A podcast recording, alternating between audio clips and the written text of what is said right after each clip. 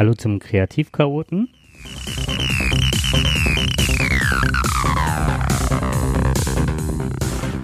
Mit Frau Dings.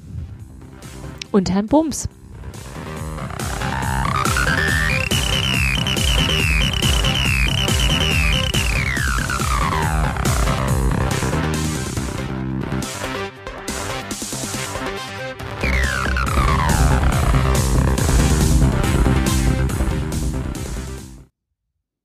Intro ist nach wie vor klasse. da habe ich super lange nachgesucht. Echt. Das habe ich bei Jamendo gefunden und habe dann Chaos eingegeben. Und das war nach ganz vielen Stücken das, was ich am besten fand. Ich finde, das äh, repräsentiert Chaos. Ich habe gedacht, das ist das, was am chaotischsten war. Ja. ich bin auch immer noch ganz dankbar, dass mir damals ähm, Woher hast du eigentlich diese Tapete fotografiert? Ist das überhaupt eine Tapete? Ah, ach so, das war, ähm, das war im Urlaub mit meinen Kindern. Da waren wir ähm, in einem, da waren wir, ich bin gerade irritiert, weil der Herr Bums seine Kopfhörer abmacht. Da waren wir in einem großen Kaufhaus und meine Töchter haben irgendwas anprobiert und das war quasi die Wand, die da in der Umkleidekabine ähm, war. Und da ich da ja ziemlich lange gesessen habe, wenn man zwei Kinder hat, die gerne shoppen gehen, dann. Ähm, also im richtigen Alter dann. Ja, ja, ja. Ich meine, das wäre in Dresden gewesen, aber würde ich mich jetzt nicht festlegen. Ja, also für die, die es nicht wissen, das ist der Hintergrund der Blogseite vom Kreativchaoten. Ja, ich freue mich, dass du da dabei bist. Ja, ich freue mich, dass ich dabei sein darf, weil ähm, ich fand das Thema ganz spannend, was heute ansteht. Und ähm, da ich da nicht so bewandert bin wie du, aber ja die Auswirkungen von ADHS jeden Tag am eigenen Leib erfahre, äh, nicht nur, weil wir befreundet sind, sondern auch aufgrund meines Jobs finde ich das halt spannend. Ja, und dann steigen wir direkt ein. Und zwar geht es heute um die Selbststeuerung, beziehungsweise das Thema ist die Selbstregulation. Ich hatte ja gesagt, dass wir irgendwann in der Schule landen werden. Und da sind wir heute angekommen. Mhm. Ich mal sagen, das ist so das erste Thema. Vorab nochmal eine Sache. Ähm, wie ihr gemerkt habt, sind nicht mehr alle Podcasts online. Ich hatte, das habe ich auch schon mal erzählt, glaube ich, äh, einen riesen Crash gehabt. Und es hat jetzt ewig gedauert, bis der nächste Kreativchaot jetzt aufgenommen wird weil ich auch irgendwo ein bisschen die Lust verloren hatte. Also jetzt nicht die Lust am Podcasten oder an dem Podcast. Es war halt ähm, heftigst, so viele Daten verloren zu haben und obwohl ich eine Sicherung gemacht hatte und so ja, weiter. Also in dem Zusammenhang finde ich es halt ganz, ja, doof, dass ähm, der Anbieter die Sicherungskopie unter einem Namen anbietet, unter dem sonst kein anderer eine Sicherungskopie anbietet. Also das ist so, als würde man sagen, oh ja, ne, ich mache eine Kopie und dann mhm. gibt's auch eine Rubrik, ich mache eine Kopie, da steht dann Kopie drauf, aber wenn man eine wirkliche Kopie davon machen will, dann hätte man äh, XY anklicken müssen und das äh, mhm. ist für mich nicht nachvollziehbar. Das war es auch nicht. Und zwar hatte der nur die Grundstruktur der Seite gesichert, aber auch die ganzen Podcasts nicht, die Vernetzung nicht zu iTunes. Und was noch wesentlicher war, da liegt ja mal eine Datenbank hinter und auch die Datenbank ist nicht ja. gesichert worden. Das ist natürlich super ärgerlich, ne? mhm. weil dann ja auch alles verloren geht. Und ähm, ja, jetzt sind wir sind wir da und ich möchte mich nochmal ganz, äh, ganz herzlich beim Hörer bedanken. Wobei jetzt habe ich mir dummerweise den Namen nicht äh, aufgeschrieben, aber den habe ich auch schon im Blog vermerkt, ähm, der gesagt hat, dass auch die Vernetzung zum iTunes Store. Da habe ich dann auch nochmal, ich glaube bestimmt Was ist Monat. mit der Vernetzung zum iTunes also das, Store? Das ist immer so, dass man, wenn man ähm, Nein, nicht was das, also du hast also iTunes, äh, da muss er angemeldet sein, der Podcast. Mhm. Und dann gibt es halt, äh, da werden halt die RSS-Feeds, also dass man es abonnieren kann, ausgeliefert. Und das war auch nicht. Und das stimmte nicht. Und das ah, war auch okay. ziemlich komplex, weil es noch mal so ein Drittanbieter lief. Mhm. Das hatte ich nicht mehr im Hinterkopf und wusste nicht, dass das so funktioniert ist. Und ich kriegte den einfach nicht online. Das war halt. Ja, so, jetzt wollen wir mal hoffen, dass wir den hier, und dann wir nicht, du. Ich hoffe, dass du diesen. Den kriegen on wir online, genau. Okay. Ja, dann. ADHS und Schule. Ja, das betrifft uns beide, weil wir halt beide Sonderpädagogen sind, also ja. Sonderpädagogin und Sonderpädagoge. Und ähm, ich glaube, dass in meiner Klasse, Moment, ich überlege gerade, also ich habe eine Intensivgruppe von zehn Schülern. Und äh, ich würde sagen, so die Hälfte meiner Schüler haben ADHS. Mhm. Pi mal Daumen. Und ich kenne das halt auch äh, in der Inklusion, dass ähm, von 20 Kindern waren es fünf mit einer sehr ausgeprägten ADHS. Also das ist schon ein, ein Themengebiet oder eine, ja, eine Auffälligkeit in Schule, die nicht selten anzutreffen ist. So ist es. Also sowohl in der Regelschule als auch bei uns an der Schule, würde ich mal sagen. Wobei ich da auch den Verdacht habe, dass nicht alle Kinder, die medikamentös eingestellt sind, auch ähm, ADHS haben. So, aber das ist hm. nochmal, denke ich, eine ganz andere Thematik. Vielleicht willst du da auch mal irgendwann was drüber machen, das weiß ich nicht.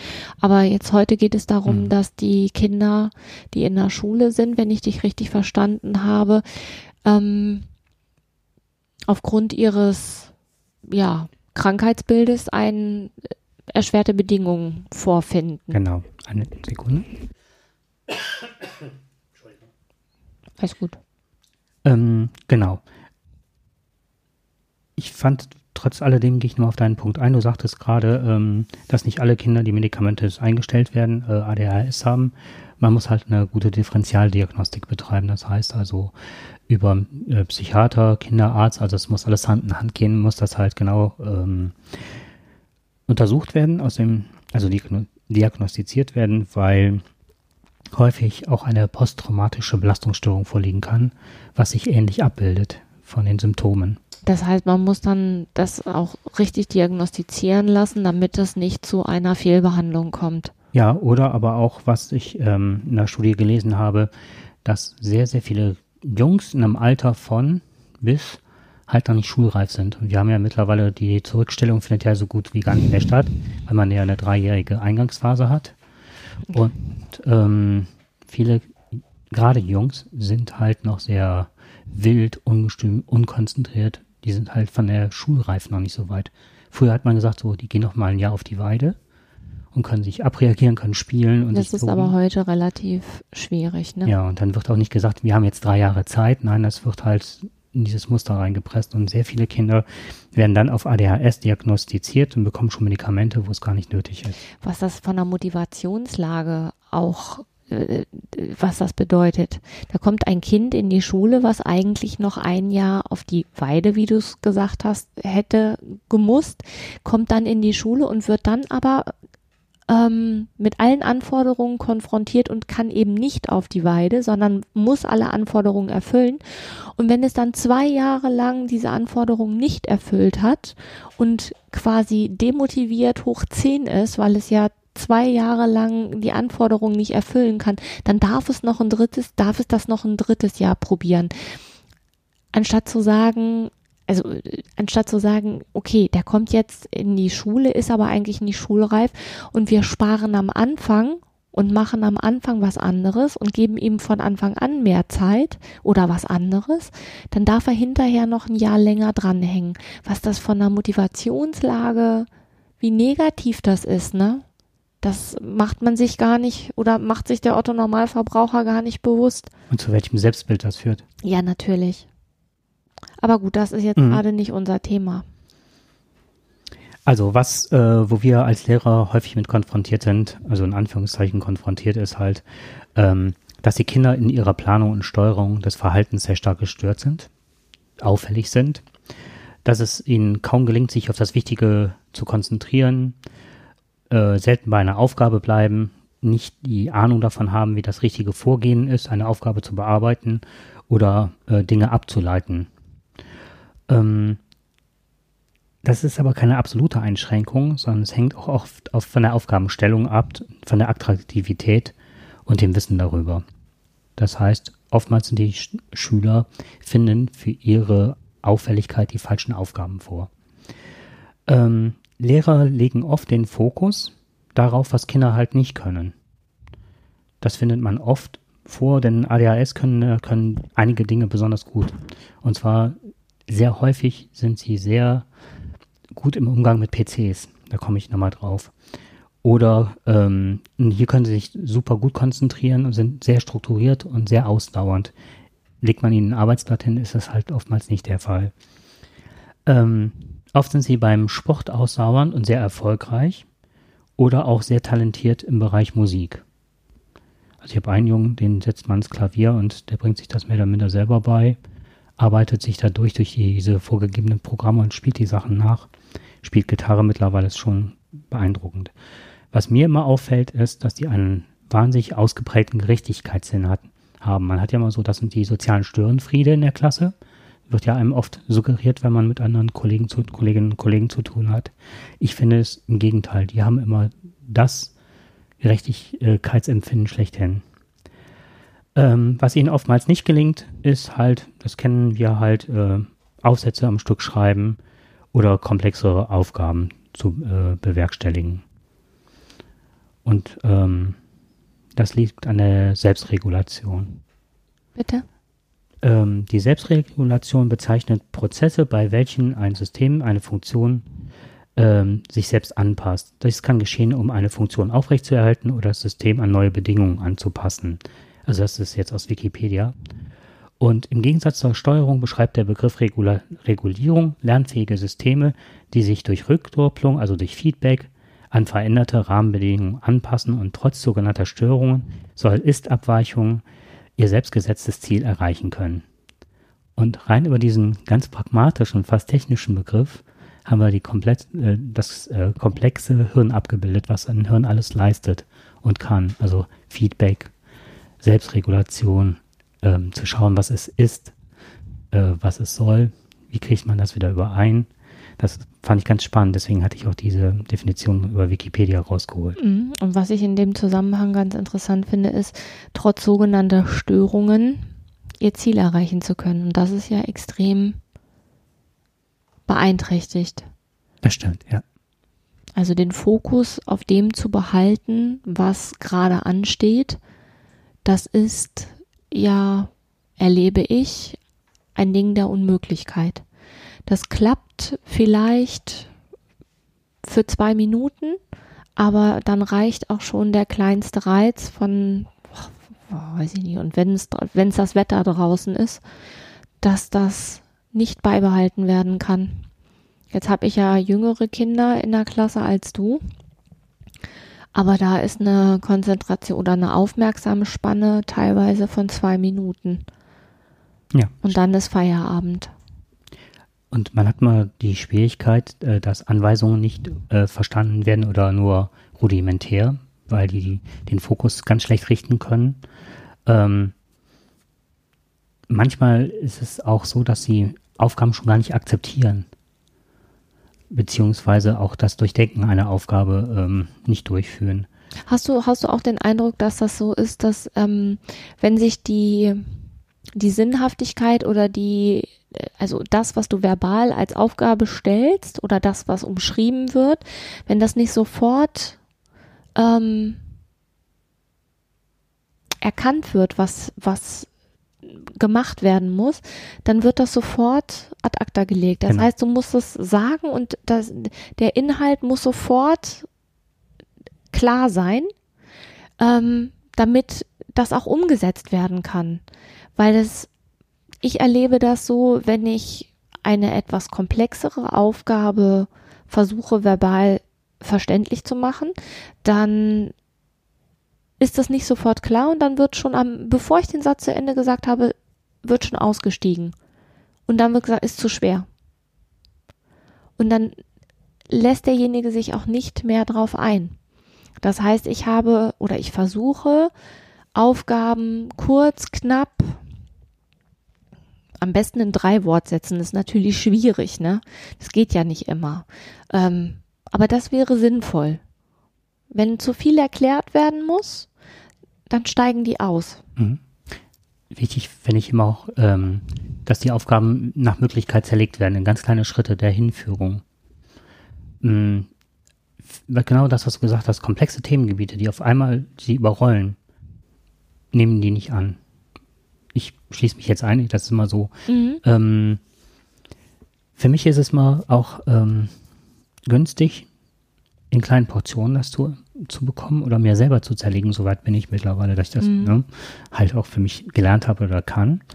Und ähm, was selten hilfreich ist, ist, sind Dinge an der Tafel zu erklären. Wo, ja, wobei ich, wobei ich die Erfahrung gemacht habe, dass ich mit Mindmaps ähm, gut klarkomme. Also nicht ich persönlich, sondern in meiner Mhm. Arbeit. Wir haben ein Thema und das wird dann erstmal, das, das grundlegende Thema wird an die Tafel in, ja, als Mittelpunkt gewählt. So, und von da aus können die dann ähm, ihre Gedanken quasi auch schweifen lassen. Und das kommt ADHS-Kindern extrem entgegen. Die können dann das, was denen einfällt, und da sind die auch gut. Den fällt ja alles Mögliche ein. Ne? Ich habe dann eher mal so das Problem, dass ich versuchen muss, das dann an der entsprechenden Stelle einzuordnen. Und ich mache das dann so, dass ich das erstmal wild so aufschreibe und dann auch sage, ich sammle alles, was ihr wisst und gucke später, wie ich das ordne. Und ähm, mache dann ein Foto davon und nehme das mit nach Hause und dann sortiere ich auch aus. Aber auch das Aussortieren bespreche ich mit denen. Genau, ja. Ne? Mhm. So, und ich habe den Eindruck, dass das, je komplexer ein Thema ist, desto mehr Möglichkeiten haben die, ihre Fähigkeiten da unterzubringen, weil die einfach auch vom, ach weiß ich nicht, ich sag jetzt mal, vom Knopf über Faden bis Saum bis zur Jacke, da äh, fällt ihnen alles ein. Sprudeln förmlich. Ja, genau. Mhm. Schwierig wird es, das quasi zu sortieren Mhm. und dann zu sagen, so, und an der Stelle bleiben wir jetzt. Wenn wir uns jetzt Gebirge angucken, ich ne, mache das jetzt gerade mit Erdkunde, haben wir noch nicht gemacht, aber das ist so das Ziel jetzt, dass das so kommt. Wir gucken uns Gebirge an und dann bleiben wir auch bei Gebirgen. Und alles, was drumrum ist, das blenden wir aus, legen uns Scheuklappen an und gucken uns Gebirge an. Wie heißen die, ne, Gipfel, Hang, was weiß ich. So, das, das ist das dann, dann auch da zu bleiben. Das ist dann schwierig. Ich bin jetzt vom normalen, Anführungszeichen normalen Unterricht, vom Frontalunterricht ausgegangen, der ja noch oft durchgeführt wird und ähm, wo nicht so genau dezidiert drauf eingegangen wird, wie du das jetzt gerade gemacht hast. So. Weil ich bin ein absoluter Methodenfan und dieses Clustern und dieses Mindmapping ist eine hervorragende Methode für Kinder mit ADHS.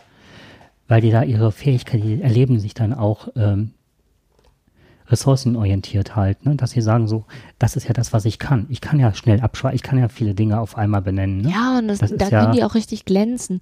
Jetzt, das Genau. klingt jetzt so, als würden wir per permanent Mindmaps machen, aber Nein, wir aber- machen mhm. au- ja auch so gut wie gar keinen Frontalunterricht, weil das ja gar nicht geht bei uns an der Schule. Mhm. Das muss man vielleicht doch mal kurz erklären, dass wir ja bei uns in den, Inten also ich in meiner intensivpädagogischen Klasse, ähm, wobei ich ja jetzt durch den Unfall gar nicht mehr Klassenlehrerin bin, sondern das meine Kollegin übernommen hat, aber das ist eigentlich egal. Ich spreche trotzdem immer gern von meiner Klasse. Ähm, da sind Kinder drin, die arbeiten im Zahlenraum bis 10, obwohl die mittlerweile auch bis 100 in Zehnerzahlen. Und es gibt halt auch welche, die ähm, Dezimalzahlen und äh, schriftliches Multiplizieren, ähm, Bruchrechnen, Geometrie, Arbeit mit dem Geodreieck, Winkelberechnung. Das ist ja alles da. Da kann man ja keinen Frontalunterricht machen. Das heißt, unser System ist ja eh anders aufgebaut. Super differenziert halt. Ja, es geht ja nicht anders. Aber wir haben natürlich auch keine 30 Kinder in der Klasse, das muss man auch mal sagen. Ne? So, da hat ja natürlich ein Regelschullehrer ganz andere Voraussetzungen und auch einen ganz anderen. Wobei ich möchte es auch, ähm, ja, aber es ist ein anderes Thema. Die Auffälligkeit, die wir im Alltag haben in einer intensivpädagogischen Gruppe, ist eine andere. Ist eine andere. Und ich wollte eigentlich eben sagen, und wir haben auch nicht den Lehrplan im Nacken. Das stimmt nicht. Wir haben den Lehrplan genauso im Nacken. Stimmt. Ne? Also weil die Kinder mit emotionaler und sozialer ähm, mit Förderbe Förderbedarf oder Unterstützungsbedarf äh, werden nach den Regelrichtlinien unterrichtet und das äh, heißt auch, die müssen ein Pensum schaffen.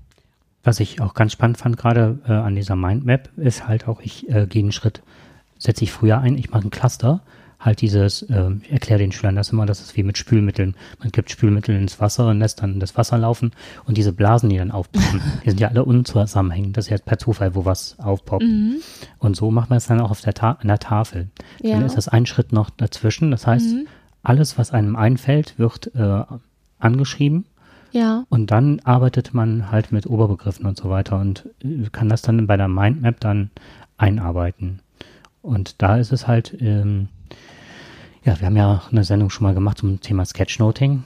Da ist es halt sehr schön, wenn die mit äh, das ganze Gestalten dann anfangen zu übertragen und dieses Übertragen und zu, gemeinsam zu überlegen. Da bleibt ja genau wie du das machst, bleibt ja keiner alleine, sondern man bahnt halt auch diese Schritte der Lösungskompetenz an, mhm. indem man das Ganze überträgt und auch benennt, warum das so ist. Jetzt sind wir ja bei einem wichtigen Schritt, den ich in deiner Vorbereitung gesehen habe, nämlich dieses Schaffen von Anleitung. Mhm. Das heißt also, wenn also ich habe ja ich habe ja jetzt kein ADHS, ne?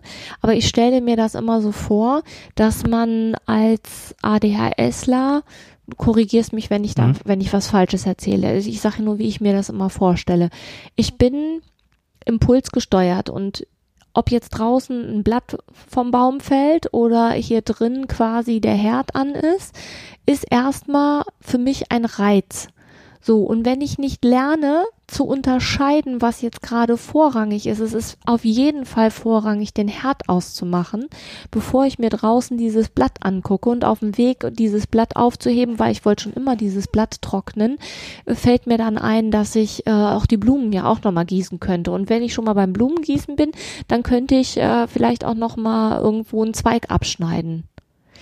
Ähm, wenn mir das keiner zeigt und keiner erklärt und mit mir immer wieder durchführt, zu sagen, nein, du machst jetzt erst den Herd aus, weil das ist wichtig, weil dann werde ich ja immer diesen Impulsen folgen und niemals ähm, mir selber eine, ein Regulationssystem im Kopf anschaffen können. Ist das richtig? Ja, richtig. Und du hast halt alles, was du machst, ist, findet ja immer eine biologische ein biologisches Abbild im Gehirn. Und du schaffst zwar, ähm, du lernst es irgendwann mal, Dinge vielleicht nacheinander zu machen, aber auch nicht so, so bewusst oder so gesteuert. Und dann sind vielleicht die ähm, Impulse nicht ganz so stark. Aber du kannst nie auf ein System zurückgreifen, wie andere es erlernt haben, vielleicht. Das heißt, wenn ich ein Kind habe, was ADHS hat, also ich jetzt als angenommen, ich mhm. bin Mutter und ich bekomme ein Kind und ich stelle irgendwann fest, dass dieses Kind äh, mir permanent irgendwie durch die durch die Gegend flitscht, dann muss ich darauf besonders darauf achten, mit ihm gemeinsam bestimmte Wege zu gehen.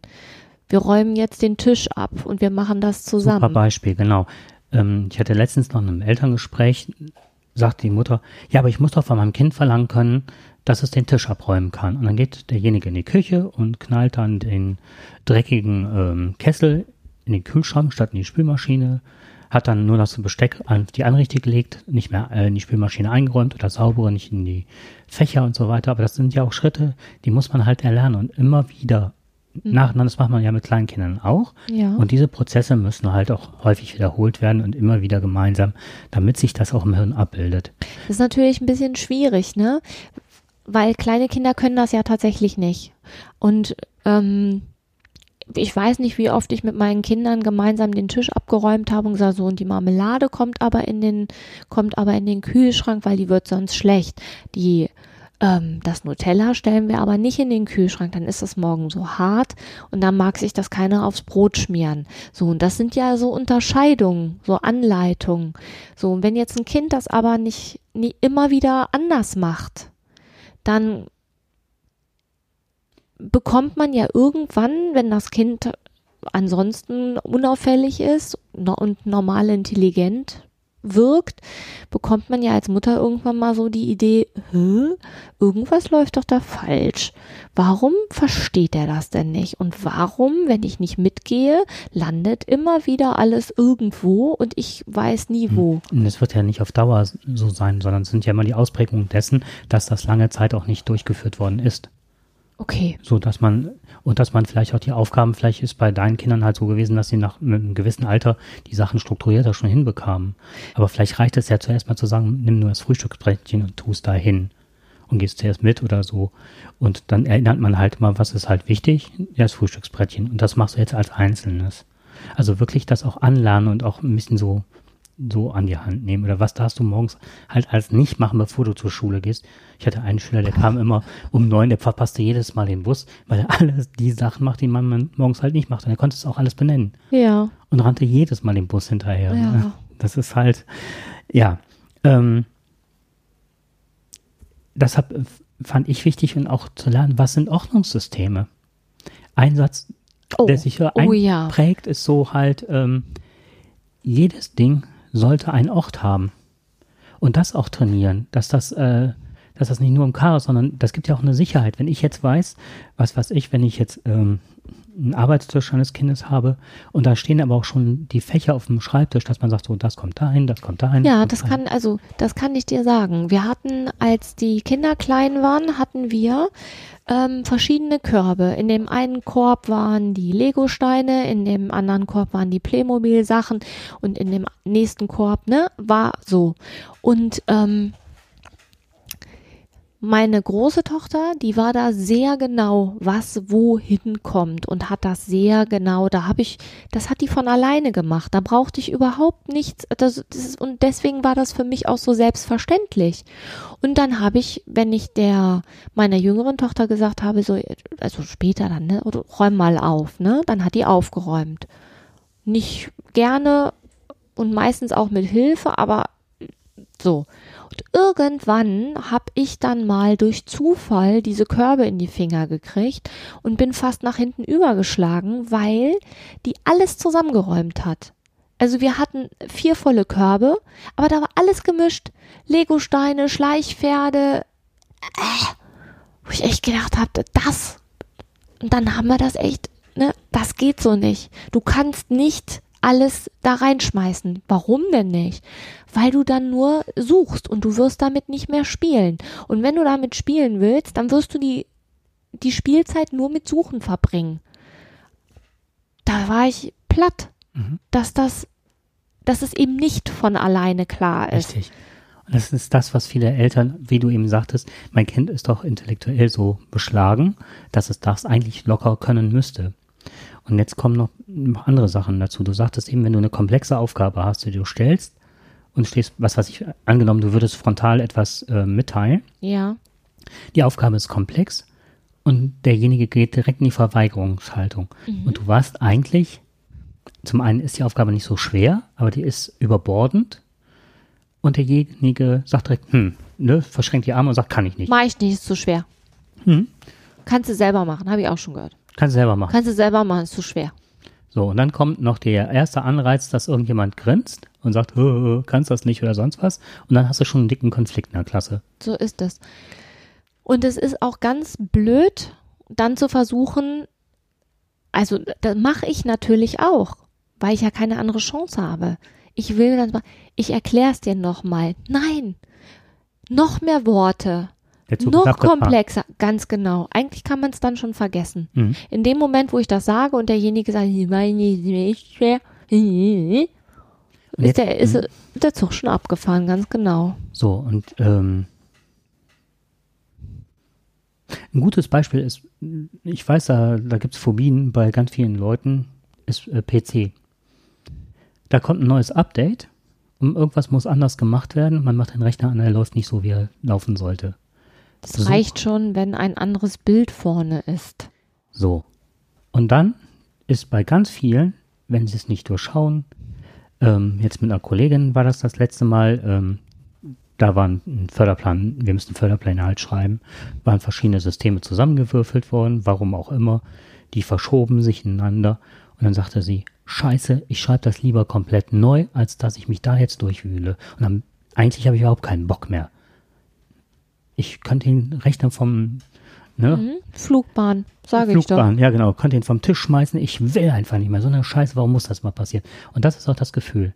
Man hat nie als ADHSler ähm, Strukturen erlernt, auf, oder häufig nicht erlernt, auf die man sich berufen kann. man hat keine Lösungskompetenz, man hat, äh, man, ähm, vieles ist ja auch damit verbunden, dass ich da auch überhaupt keine Erfolgserlebnisse habe, aber ich habe den Druck von zu Hause, dass ich es machen muss und können muss. Weil mir ist ja auch irgendwann vielleicht beschieden worden, dass ich ja äh, nicht äh, Förderbereich äh, Lernen habe, also eine leichte Lernbehinderung habe oder was, sondern ich bin normal begabt und ich sitze da und verstehe es aber trotzdem nicht. Weil ich keine Handlungskompetenz habe, weil ich keine Struktur habe, weil ich keine Zielorientierung habe, weil ich ähm, Ich muss ja. Darf ich dich kurz unterbrechen? Nee, ich muss dich jetzt was fragen. Das heißt, wie oft musst du denn etwas immer wieder auf die gleiche Art erledigt haben, damit du das verinnerlichst und sagen kannst, jetzt passiert das und dann muss ich das machen. So komme ich zum Ziel. Das weiß ich, kann ich jetzt so nicht sagen. Ich denke, das bei jedem unterschiedlich. Ich habe es häufig machen müssen. Mhm. Und das war wirklich. Und du kannst da nicht drauf zurückgreifen, weil du dich nicht dran erinnern kannst oder weil du den Ablauf nicht klar hast? Oftmals, weil ich Angst davor hatte, dass ich es nicht schaffe weil ich nicht weiß, ob ich in der Situation auf das zurückgreifen kann, was mir helfen könnte, dahin zu kommen. Ah, okay. Ob du dich dann auf das konzentrieren kannst oder weil du nicht weißt, was für ein anderer Reiz kommt, der dich dann wieder rauskegelt. Ja, und ob es wirklich so ausgeprägt ist, dass ich mich da wirklich drauf verlassen, ob ich mich auf mich selbst verlassen kann in dem Moment, ja, okay. weil ich so gut gelernt habe oder so durchdacht habe. Mhm. Ähm, ich hatte das mal, ich wollte ein Kästchen bauen fürs Podcasten. Da kam dann so ein Audiogerät, sollte da rein. Mhm. Und ich habe wirklich gedacht und überlegt und mir ist, und mir ist der Schweiß ausgebrochen, weil ich gedacht habe, schaffe ich es wirklich, das so auszurechnen, wie es sein müsste, damit ich das und dann das Holz bestellen und so weiter. Das sind ja ganz viele, das ist eine Vorwegnahme, du weißt, du weißt, wie das Ziel aussehen soll. Ähm, und du musst ganz viele, ähm, was weiß ich, Dinge ähm, hemmen ich wollte direkt das Blau anmalen. Dann hätte ich aber nicht mehr schrauben und sägen können. So, ne? Das ist jetzt ein doofes Beispiel. Nein das, aber, nein, das ist ein total gutes Beispiel. So, und dann sitzt dann Wird jetzt nicht angemalt. Und also ich vergleiche das immer. Leute, die das nicht haben, die sollen mal drei bis vier Liter Wasser oder fünf Liter Wasser trinken am Stück, sich Matheblatt hinlegen und versuchen, die Aufgaben zu machen, dürfen aber dabei nicht zur Toilette gehen sollen mit der Aufgabe anfangen, wenn der Druck am größten wird. Das ist die Art und Weise, wie ich dann da sitze und denke, ich will die Scheiße eigentlich nicht. Hm. So. Und dann kann man auch vorstellen, warum viele Kinder mit ADHS auch eine gewisse Aggression entwickeln. Der Druck der Eltern ist groß oder die Verweigerungshaltung. Ich verstehe das nicht, weil ich ganz viele Prozesse halt gar nicht weiß. Mein Anspruch an mich ist hoch ich will ja auch nicht immer der Loser der Klasse sein. Mhm. Und es ist aber auch so, dass du ja auch in einer permanenten Unsicherheit bist. Richtig. Weil du nicht weißt, kann ich mich, kann ich mich dann, wenn es drauf ankommt, auch so weit, ähm, ich sag's immer, am Riemen reißen oder mich nicht ablenken mhm. lassen oder mich so weit konzentrieren, dass ich das dann auch durchziehen kann. Wir sind übrigens, ich sag das jetzt nur mhm. mal bei 33 Minuten. Ja, okay, wir wollten, das können wir ja dann nochmal weiterführen, aber ich würde gerne noch eine Sache sagen und zwar, ähm, mir ist eine, eins super wichtig noch, ähm, das lässt mich nicht los, dieses Thema Medikamente. Ich bin sehr vorsichtig, wenn Schüler kommen, das habe ich vielleicht schon mal erzählt, dass ich auch mit denen, ähm, mit den Eltern, wenn die das wollen, zum Arzt fahre und genau beschreibe, was, ähm, wie entwickelt, hat er sich entwickelt, wie ist die Aufnahme, wie wirkt er in der Klasse. Das, was du auf dem Papier auch teilweise abbildest, wenn diese Fragebögen kommen, aber auch nochmal dezidierter erklären, bei welchen Aufgaben, wie, in welchen sozialen Situationen ist das oder wie ist die Stimmungslage. Man hat oftmals Kinder, die kommen, die sind wirklich sowas von äh, hochdosiert eingestellt, dass man hm. Verhaltensroboter ähm, hat, na, also wirklich abgeschossen im wahrsten Sinne des Wortes. Oder zu wenig dosiert, dass die wirklich nur sehr flippig sind. Äh, wo ich sehr schlecht mit umgehen kann, ist also diese Verweigerung, überhaupt keine Medikamente zu geben. Im Gegensatz dazu finde ich es ganz grässlich, wenn Lehrer sagen, ach, wenn er seine Medikamente bekommt, dann ist gut, dann können wir arbeiten. Aber solange der dann nichts bekommt, also immer das Kind ist schuld. Es ist immer eine ganz große Schuldfrage auch dabei. Die Eltern ähm, ich hatte mal einen Vater, der sagte, ja, mittlerweile kann ich mit dem Jungen auch überall hingehen, ich brauche mich nicht mehr zu schämen. Mhm. Das ist so was, was auch anhaften bleibt. Und das zweite ist halt mit den Medikamenten ist auch so, ähm, dass das auch eine gewisse Klarheit gibt. Ich spüre das selber. Ich kann ja auch dann stärker damit arbeiten und diese Strukturen anbahnen. Die sind auch tiefer und die sind fester an, angelegt, als hätte ich keine Medikamente. Das hat mir unheimlich geholfen. Und ähm, wo ich die Krise bekomme, ist mittlerweile, dass Eltern dann sagen, ja, aber in den Ferien braucht er die nicht zu nehmen. Wenn ich Fragt man sich, warum, ne? Ja, und wenn man das halt biologisch betrachtet, wenn dadurch Synapsen entstehen, Lernprozesse werden irgendwann biologisch im Hirn abgebildet. Ja. Und wenn ich dann die Klarheit oder die, das Hilfsmittel wegnehme zum bestimmten Zeitpunkt hm.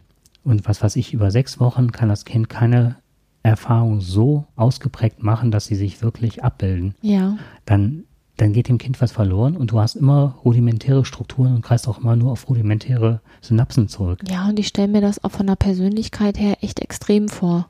Ne? Du kannst irgendwas, dann, mhm. du kannst was und dann kannst es plötzlich nicht mehr. Und das, da kriegt man ja dann auch das Gefühl von, ähm,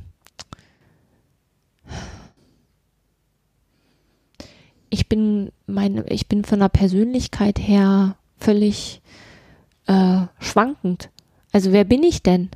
So dieses Gefühl von, ich kann das, jetzt kann ich es nicht mehr. Das ist ja so, als würde ich aufs Fahrrad steigen und eben noch in die Stadt fahren und dann versuche ich, äh, weiß ich nicht mehr, wie ich auf das Fahrrad draufkommen soll. Dann steht man ja da und zweifelt ja unheimlich an sich selber. Wir hatten ja jetzt eine gemeinsame Fortbildung und ich musste am Morgen, habe ich den Koffer gepackt und vergessen, Medikamente zu nehmen. Hallihallo. Wie oft bin ich dann Hast du alle Zimmer? Sachen mitgenommen? Ich hatte alles dabei. Warum ne? hast du denn nichts gesagt? Hätte ich dir geholfen. Ich habe irgendwann Du hast gemerkt, vergessen, dass ich, dass ich überhaupt noch da bin. Aber das war so, du gehst ins, äh, ins Schlafzimmer rein, machst den Schrank auf und holst die Sachen raus, legst, ne? Und dann gehst du wieder raus, weil du denkst, ach, das ist was, was wichtiger. Du musst was, was ich, ähm, die Zahnbürste. Und dann denkst du, im Badezimmer, was wolltest du? Ach, du wolltest ja eigentlich den Schrank ein, ne? Du gehst wieder zurück. Und das ist so, manchmal so, als wäre man völlig übermüdet und gar nicht mehr weiß, wo man anfangen soll. Das ist aber, also manchmal denke ich, ich habe auch ADHS. Das habe ich ja ganz oft. Dass ich irgendwas anfange und mich dann umdrehe und dann irgendwas mache und wenn ich dann wieder zurückkomme, bin ich, ach nee, eigentlich warst du da dran. So. Ähm, Sag was, jetzt nicht. Nein, ich bin, was du eben noch sagtest, nochmal auf dieses ähm, Mindmapping zurückzugehen. Du machst da ganz viele Sachen, die total toll sind. Und zwar ähm, hast du ähm, einen Maßstab gegeben des Vorgebens, wie man Dinge arrangiert. Ähm, du hast, ähm, wenn man zum Beispiel, ähm, ich habe das, ähm, das, das, das Mindmapping oftmals als Methode so eingeführt, dass, die, dass man eine Fete, eine Klassenfeier plant oder ein Klassenfrühstück. Mhm. Weil Frühstück kennen die meisten. Mhm. So, also, ne, was man dazu braucht und so weiter. Dann hat man auch schon eine Zielorientierung. Auf welches Ziel will ich hinarbeiten? Was muss am Schluss, am Schluss ist, ne? Und das ist auch emotional halt schön, wenn das so verbunden wird. Und ähm, das, was wir gerade hatten, sind halt, dass auch die Erfahrungen zu Gedächtnismustern ver verdichtet werden. Also es hat ja alles auch einen Erfolg dann, worauf ich mich immer wieder zurück mhm. besinnen kann, wenn man es einmal hat. Ja, und wenn es emotional positiv ähm, bewertet ist, mhm. dann kann man da auch leichter drauf zurückgreifen. Erinnerst du dich, wir haben das schon mal gemacht, als wir gefrühstückt haben. Mhm. Da haben wir vorher auch sowas gemacht. Ja. So, und dann weiß jeder, der daran teilgenommen hat und der das mitgeplant hat, kann sich daran erinnern, weil es positiv bewertet ist. Richtig. Und also es ist mit Emotionen verbunden und wenn eine Erinnerung mit Emotionen verbunden ist, dann äh, ist sie positiv auch verbunden. Bei manchen ist es tatsächlich auch negativ. Ne? Hm. Das nee, ist aber dann, das, man versucht das ja zu überführen, das meinte ich jetzt. Ja, ja, das meinte Positives. Ach so, meinst du das? Mhm. Ja. Und ähm, man hat Handlungskontrollen, weil beim Tischdecken oder beim Planen kann man dann als Lehrer eingreifen und sagen, schau mal hier, jetzt haben wir das, ne, die Getränke, die willst du jetzt gerade zu dem Brötchen, gehört aber zum, also das Wasser gehört aber jetzt zum Thema wozu mhm. und, ne, und so kann man auch Vorwissen und Wissen ähm, und Handlungskontrollen und Selbstabfragen. Und das sind alle jetzt da. Kannst du mal durchzählen, wie viele Schüler jetzt, wie viele Tische, wie viele Plätze haben wir jetzt gedeckt? Also auch das ist immer wieder das, wo die Kinder eigentlich Schwierigkeiten mit haben, wieder äh, auf so Abläufe wieder zuzugreifen. Ja. Deswegen finde ich die Methode sehr schön. Und zum letzten, glaube ich, dann haben wir fast alles genannt, würde ich ganz gerne eine Sache noch ähm, erzählen. Ich benutze neben GTD-Technik mittlerweile, ich habe die Oberstufe, die greifen mittlerweile ähm, auf Handy zurück, die, äh, wenn irgendwas kommt, haben die einen Eingangskorb und so weiter. Also genau die GTD-Methode, die wir dargestellt haben. Und habe die jetzt um die Pomodoro-Technik erweitert. Ja, da habe ich dich im Vorgespräch gefragt. Ich kenne Pomodoro natürlich, ne, aus der italienischen Küche, Tomate, ne, Genau. Spaghetti Pomodoro. Ich habe es auch noch nicht allzu lang. Also ich habe es jetzt nochmal nachgelesen und weiß jetzt, woher das kommt, die Methode. Ja. Und zwar ist das eine Zeitmanagement-Methode, die sehr gut mit dieser GTD-Methode zusammenpasst. Ähm, bedeutet, man kann sich 25 Minuten soll man sich gut konzentrieren. Ja. Okay, ich sehe schon, du runzelst mit der Stirn. Ja, ich habe ja vorhin gesagt, ne, zwei Minuten, dann ist Feierabend. Also das muss man anbahnen. Ja, So, und du meinst halt, dann wird diese Uhr eingestellt. Genau. Ne? Ja, kannst dich noch erinnern, wir haben vor zwei Jahren oder so, haben wir diese großen Magnetuhren gehabt, Hm. also quasi auch wie so eine Küchenuhr, nur ungefähr, ja, wie groß waren die? Ja, schon sehr groß. Mhm. Durchmesser weiß ich nicht. 20 Zentimeter? Also schon sehr, sehr groß. Und die hatten wir ja bei uns an der Tafel hängen. Und da konnte man quasi auch, optisch war das farblich unterteilt, konnte man dann 20 Minuten einstellen. Also haben wir nicht, aber fünf Minuten. So jetzt, ne? Fünf Minuten arbeiten wir da dran oder zehn Minuten arbeiten wir dran. Kleingruppenarbeit, ihr habt eine Viertelstunde Zeit. Das war optisch gut sichtbar und da sind die Schüler echt sehr gut mit klargekommen. Haken an diesen Uhren ist tatsächlich nur, bei uns an der Schule ist ja so dieses, ähm, man kann ja alles immer anfassen und mit den Regeln einhalten sieht's halt auch schlecht aus und äh, die sind halt nicht besonders ähm, stabil. Nee, sind sie nicht. Also dreht man dran rum und dann ist das ja auch, also das hat mich sehr geärgert, weil die auch sehr teuer waren, aber diese Uhren sind echt eigentlich ziemlich klasse. Ich habe da sehr gute Erfahrungen gemacht. Das fällt mir jetzt gerade Mhm. ein, als du sagtest Küchenuhr. Ja, das sind halt diese Zeitmesser, die man Ja. zum Eierkochen benutzt oder so. Und die haben ja oftmals so eine Tomatenform gehabt, deswegen Pomodoro. Genau, gibt's ja mittlerweile in allen Mhm. möglichen Formen. Ich möchte noch gern was zum Computer sagen, Ja, weil darf du. ich das ganz kurz zu Ende? Weil ja, entschuldige. Ähm, die arbeiten 25 Minuten, die haben sehr gut, also vorstrukturiertes Material, sehr viel mit auch mit Bewegungsinhalten und so weiter, also was weiß ich, von Laufdiktaten über auch mal draußen arbeiten, auch eine örtlichen Wechsel. Und nach 25 Minuten arbeitet, hat man fünf Minuten Pause. Die fangen auch bei mir etwas später an, dass sie nochmal trinken können, dass sie sich nochmal auch in der Klasse ankommen können. Dann arbeiten, haben die fünf Minuten Pause, dann arbeiten die wieder 25 Minuten und das korrespondiert dann, dann soll eine 15 bis 20-minütige Pause kommen. Ja. Und von der Arbeitszeit sind die relativ effektiv im Gegensatz zu früher, beziehungsweise auch zu anderen Klassen. Weil man sich auch selber darauf vorbereiten muss als Lehrer. Da muss ja alles an Verwaltung gelaufen sein und Ja. so weiter. Und dann steigt man gemeinsam sehr konzentriert ein. Dann guckt man, dass alle anderen Reize weg sind. Und äh, meine Schüler sind mittlerweile so weit, dass sie gesagt haben, die haben eine Arbeitsinsel geschaffen, haben gesagt, wer da sitzt, der, Aber- arbeit, der arbeitet und ist konzentriert und, und die wollen da alle sitzen mittlerweile und die halten die Zeiten ein. Und einer hat, ist ein Zeitwächter, obwohl er nicht bestimmt worden ist.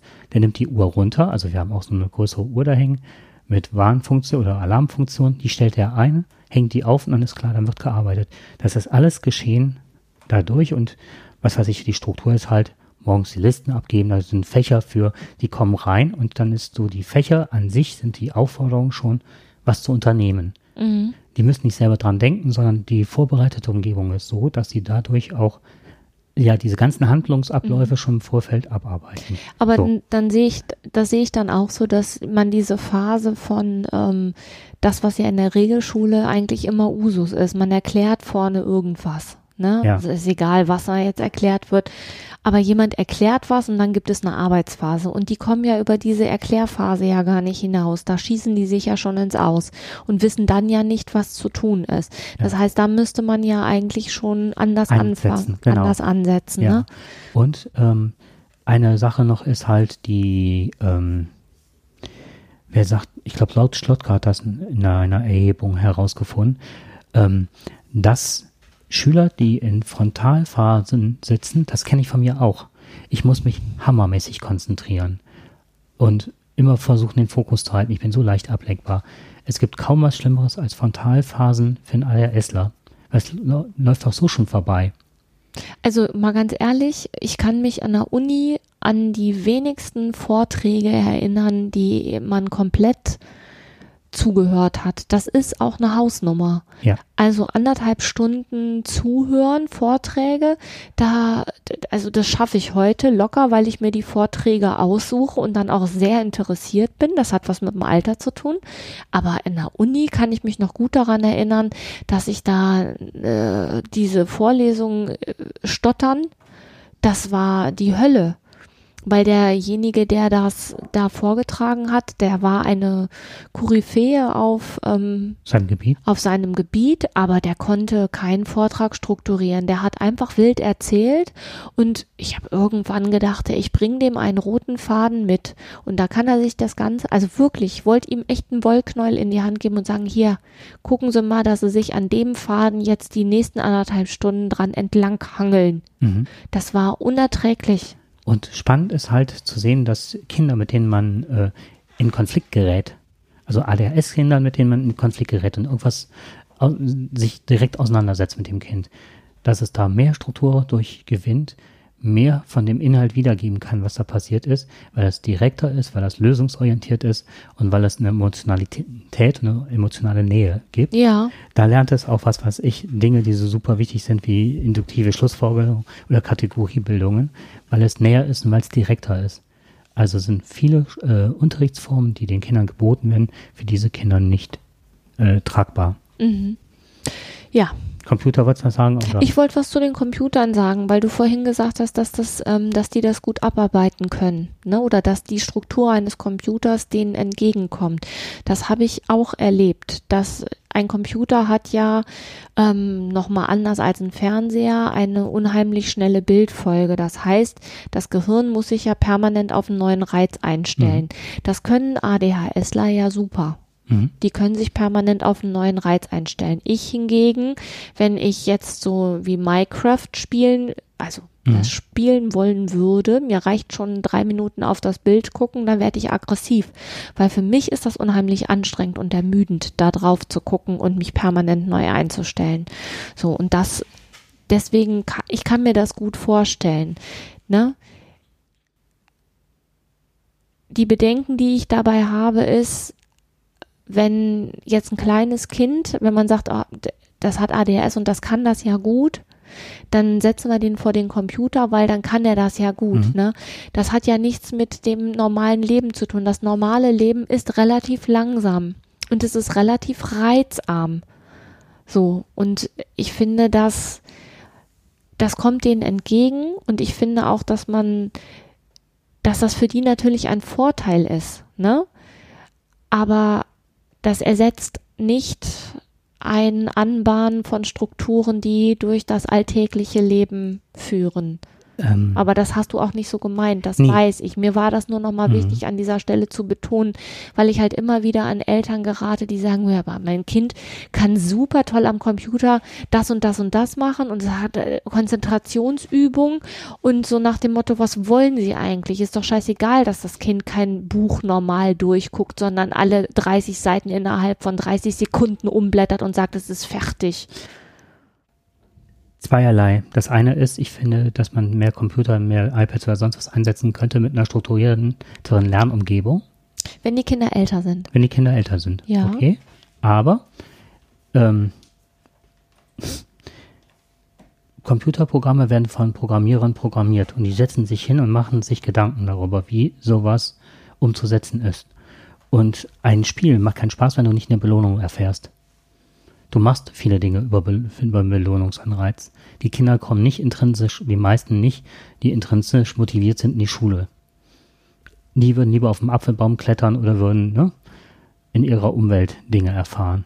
Schule ist manchmal für die Kinder oder oftmals, wenn die sich hinsetzen und motorisch noch Schwierigkeiten haben, ein Zwangskontext. Für mich bedeutet das, wie kann ich eine Umgebung so schaffen, wenn ich mir jetzt an Minecraft denke. Strukturierte Umgebung, die gehen rein, die erfahren was Neues. Das sind verschiedene Anreize. Aber auch jedes Mal ein Belohnungssystem. Wenn ich das und das mache, was weiß ich, Bolzen, das und Eisen zusammen, kriege ich eine. Axt. Wenn eine Axt, so, dann habe ich Mhm. aber gemerkt, ich brauche äh, eine Arbeitsumgebung, ne, wo ich dann eine Werkbank oder so, wo ich dann zuerst mal die Sammel, Sachen sammeln. Mhm. Also ich bin unterwegs, ich sammle, dann setze ich es auf einen Arbeitsblock, schmiede das zusammen und habe eine Axt. Eine Axt kann ich dafür verwenden. Das sind genauso die, das, was die eigentlich brauchen. Einen strukturierten Raum, also einen fest, Mhm. festgelegten Raum, in dem ich was mache. Äh, ich habe meine Werkzeuge und ich habe einen ganz genauen Plan dessen, den ich abarbeiten kann und dabei aber auch noch neue Dinge entdecken kann. Und das ist, und jetzt kommt's, es ist angstfrei. Mhm. Und wenn man die Komponenten aus Minecraft überträgt auf Schule, dann glaube ich, haben wir eine ganze Menge gewonnen. Ja. Das war das, was ich damit meinte. Mhm. Okay, ich glaube, das ist so. Jetzt haben wir 50 Minuten. War aber super spannend heute. Ja, fand ich auch. Also für mich war es sehr spannend. Ja. Ja, das hoffe ich dann für die Hörer auch. Und Was wird denn das nächste Thema sein? das sage ich noch nicht. nee, ich muss also, ähm, ich arbeite, lese zusammen, äh, schreibe zusammen. Deswegen kann ich Mhm. noch nicht Okay. die nächsten benennen. Ja, vielen lieben Dank, dass ich bei dieser Sendung dabei sein durfte. Ich bin froh, dass du dabei bist. Okay. Dann würde ich sagen, bis zum nächsten Mal. Bis zum nächsten Mal, wenn ich dabei, wenn ich dann wieder dabei bin, irgendwann. Okay. Ja. Tschüss. Tschüss.